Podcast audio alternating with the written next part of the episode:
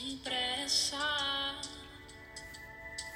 Ouvir o céu falar é como ser invadido pela luz do sol.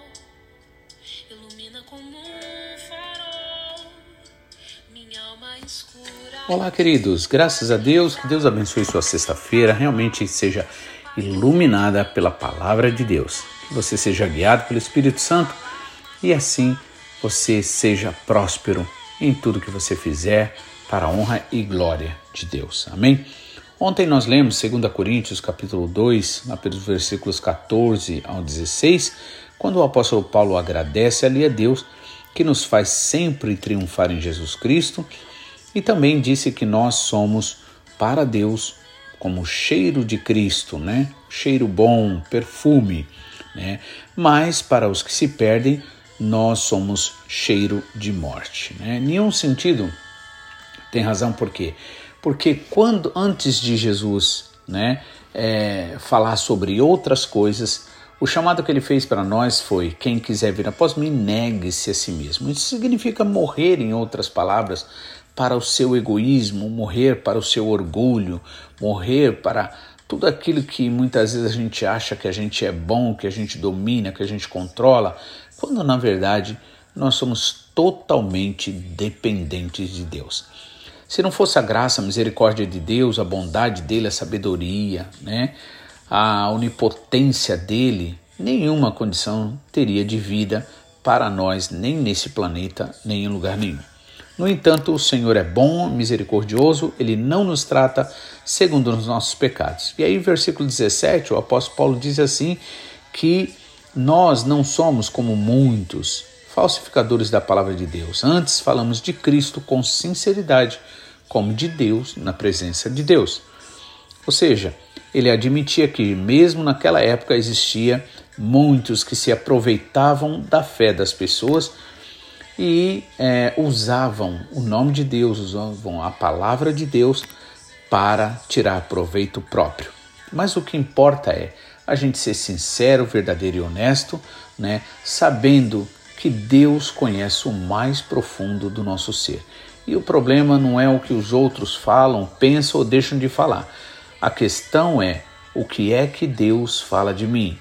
Como é que está a minha vida diante de Deus? Por isso a necessidade da sinceridade, como ele disse aqui, não é? é falamos de Cristo com sinceridade. Né? Então isso é maravilhoso, a gente ser sincero, admitimos realmente somos imperfeitos, sempre seremos, mas é, aquele que está em nós, o Espírito Santo, é maior do que aquele que está no mundo. Amém? Também no capítulo 3, no versículo é, 2, o apóstolo Paulo diz, faz uma afirmação. Ele diz assim: Vós sois a nossa carta, escrita em nossos corações, conhecida e lida por todos os homens.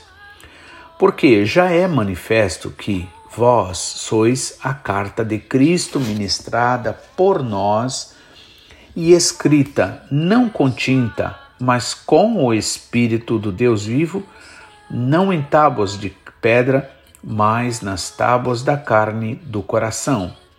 E é por Cristo que temos tal confiança em Deus. Não que sejamos capazes por nós mesmos de pensar alguma coisa, como de nós mesmos, mas a nossa capacidade vem de Deus, o qual nos fez também capazes de ser ministros de um novo testamento, não da letra, mas do espírito, porque a letra mata e o espírito vivifica. OK? Então, aqui ele começa dizendo que nós somos somos carta, né, escrita em nossos corações, nos corações, né, da, daqueles que cuidam de nós, dos nossos pastores, conhecida e lida por todos os homens. Porque já é, já é manifesto que vós sois a carta de Cristo ministrada por nós. Então aqui Paulo estava falando sobre a importância de a gente viver numa é, uma relação verdadeira com Deus, nosso Pai, né? no Espírito Santo ao ponto de a nossa vida em si ser uma carta escrita, ou seja, vamos dizer, ser o quinto evangelho. Né? Temos quatro evangelhos e o quinto, nesse caso, né? podemos ser esse quinto evangelho, onde as pessoas olharão e verão as coisas que Deus faz, está fazendo na nossa vida. Né? Então, por isso, né, ele aqui diz: é, vós sois a carta de Cristo ministrada, né, trabalhada por nós e escrita não com tinta, mas com o Espírito de, do Deus vivo. Ou seja, com a graça do Senhor, com a presença do Espírito Santo. Hum? É, não escrita não em tábuas de pedra, como foi no caso daquelas de, dos dez mandamentos ali que Moisés recebe ali. Foi escrita em pedras e o povo na verdade não obedecia. Né? O povo desobedecia com muita facilidade, com muita tranquilidade, como é comum até os dias de hoje. Na verdade, o ser humano foi sempre ser humano, né? com todas as suas fraquezas, faltas, desobediências, né? falta de entendimento. E aí o Senhor o que, que ele mostra para nós agora?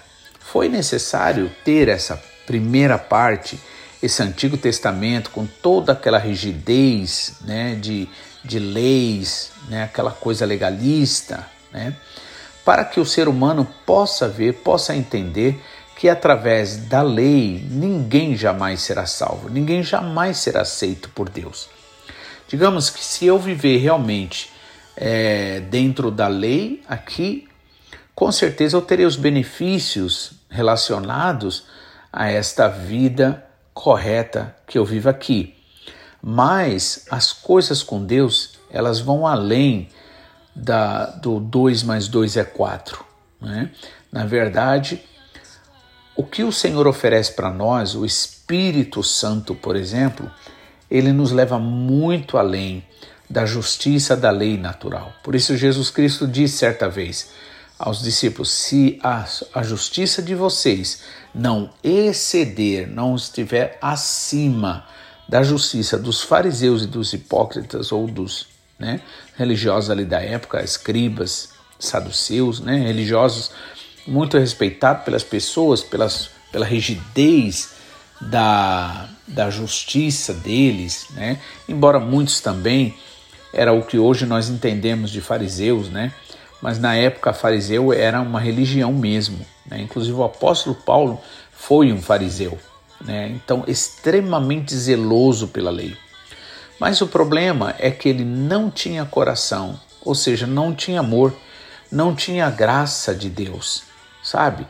Ah, aquelas pessoas que são legalistas, ao, que, onde não o amor não cabe, por isso que Jesus Cristo fez algo que para nós seres humanos é impossível a gente fazer. Ele uniu ali na cruz do Calvário, ele uniu o amor e a justiça, né? E a gente não consegue fazer essas duas coisas, amor e justiça, ao mesmo tempo. Ele conseguiu. Então, por isso Deus propôs para nós, através de Jesus, através do Espírito Santo, o quê? a graça, a graça de Deus que verdadeiramente é a única que é capaz de trabalhar em nós, transformando a nossa vida. Por quê? Porque pela lei, por mais que a gente imponha, né, na verdade a lei não consegue criar vida. Né? E o resultado da lei, do exercício da lei é o quê? É ira, é, insatisfação, murmuração, condenação né, e maldição. Porque o apóstolo Paulo deixa bem claro que aqueles que vivem debaixo da lei, eles são malditos. Por que são malditos? Porque eles não conseguirão cumprir toda a lei. Por isso que Jesus Cristo disse quando aquela mulher, trouxeram aquela mulher é, apanhada em adultério, né? na verdade pela própria maldade do, dos próprios que ali descobriram, né? ou seja, ficaram com certeza é, de olho nela, acompanhando e bisbilhotando a vida dela, ao ponto de chegar ali expor aquela mulher, né? sem a menor compaixão, sem o menor entendimento e como se eles fossem perfeitos. E aí eles insistem ali com Jesus. E aí, Jesus, como é que é esse negócio? A lei de Moisés diz que é para apedrejar uma mulher desse tipo. Mas e aí, você, o que, que diz? Porque eles sabiam que Jesus não pregava essa lei, pregava leis. E aí Jesus não responde nada. Mas como eles insistiram, aí Jesus vai levantando a cabeça diz para eles assim: Olha, se alguém aqui não tem pecados, seja o primeiro a apedrejar. E eu gosto de colocar essa observação. Interessante que ali Jesus não disse aquele que nunca adulterou, aquele que não adultera, seja o primeiro a apedrejar. Não, ele disse aquele que não tem pecado. Ou seja, todos nós somos pecadores, todos nós pecamos. E por isso a Bíblia diz que aquele que diz que não tem pecado é mentiroso e a verdade não está nele. Mas se nós confessarmos, se nós admitirmos os nossos pecados e buscarmos ao Senhor, pedir perdão a Ele, pedir força, graça, sabedoria, entendimento espiritual, nós não apenas seremos perdoados, mas nós também seremos fortalecidos no amor do Senhor para vencermos, né, dia a dia. Então, Jesus Cristo disse: Olha, aquele que não tiver pecado, seja o primeiro a apedrejar. E dito isso, cada um foi indo embora, né? Pegando aquelas pedras e caindo ali no chão, deixando ali mesmo. E aí Jesus depois vira para a mulher e diz: Mulher, cadê os teus acusadores? Ninguém te condenou? Ela falou: Não. E ele disse: Eu também não te condeno. Vá em paz e não peques mais. Ou seja, não se entregue a esse tipo de vida. Busque a força no Senhor, busque a graça, busque o amor, busque algo no Senhor que realmente preencha a sua vida para que você não volte a esse tipo de vida que compromete você e aos outros. Então vemos então que o Senhor preparou o que? A graça para nós, porque a lei foi escrita é, em pedras, mas agora o Senhor escreve nos nossos corações. Então ele chama a gente, ele chama a nossa atenção. Quando acontece alguma coisa, a gente fica com raiva de alguém, fica chateado por uma situação ou outra, o Senhor chama a gente e diz: Olha, eu te perdoei. E foi bom não foi? Então que você também perdoe. Né? Jesus também deixou bem claro a importância de perdoar, porque se nós não perdoarmos, nosso Pai Celestial também não pode nos perdoar. E aí, o versículo 7, para finalizar, ele diz assim: E se o ministério da morte, que é referindo-se à lei, né, foi gravada com letras em pedras veio em glória, de maneira que os filhos de Israel não podiam fitar os olhos na, na face de Moisés por causa da glória do seu rosto, a qual era transitória, ou seja, passageira, como não será de maior glória o ministério do Espírito Santo. Olha que coisa maravilhosa, não é? Se o ministério da morte, ou seja, se as leis ali que com certeza ninguém conseguiria jamais cumprir. Se esta lei da morte nesse sentido, então, ou seja, porque provocaria morte, não tinha jeito. Ela foi recebida com glória, porque a Bíblia diz que quando Moisés desceu ali do monte, depois de ter recebido ali as leis, diz que o pessoal não conseguia olhar para o rosto dele, tamanha era a glória que se manifestava no rosto dele. E agora Paulo diz o quê?